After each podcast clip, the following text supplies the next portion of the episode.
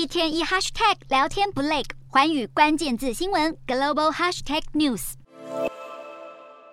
伊朗大学校园再度传出枪响，竟然是便衣员警当众开枪，员警与群众爆发冲突，现场一片混乱。另一所大学的警卫则是挺身而出，替大学生挡子弹，现场尖叫声四起。伊朗势力庞大的革命卫队指挥官沙拉米下达最后通牒，警告民众别再上街抗议。这被视为伊朗的安全部队接着可能会加强镇压手段。但伊朗民众无惧强硬警告，女大生站上高处，愤怒烧毁头巾，而这个动作已经成为对抗专制政权的象征。伊朗当局现在更打算在这个星期对大约一千名被控制造动乱者进行公开审判，似乎是要杀鸡儆猴。有伊朗母亲出面指控，当局在没有律师在场之下讯问他被逮捕的儿子，而且已经判处他的儿子死刑，期盼外界能够伸出援手。伊朗女子艾米尼之死掀起的示威潮已经进入第七周，加拿大总理杜鲁道也加入人群组成的人链，声援伊朗女性。这场抗议也演变成制裁战，欧盟计划对伊朗祭出进一步制裁，包括将伊朗革命卫队列为恐怖组织。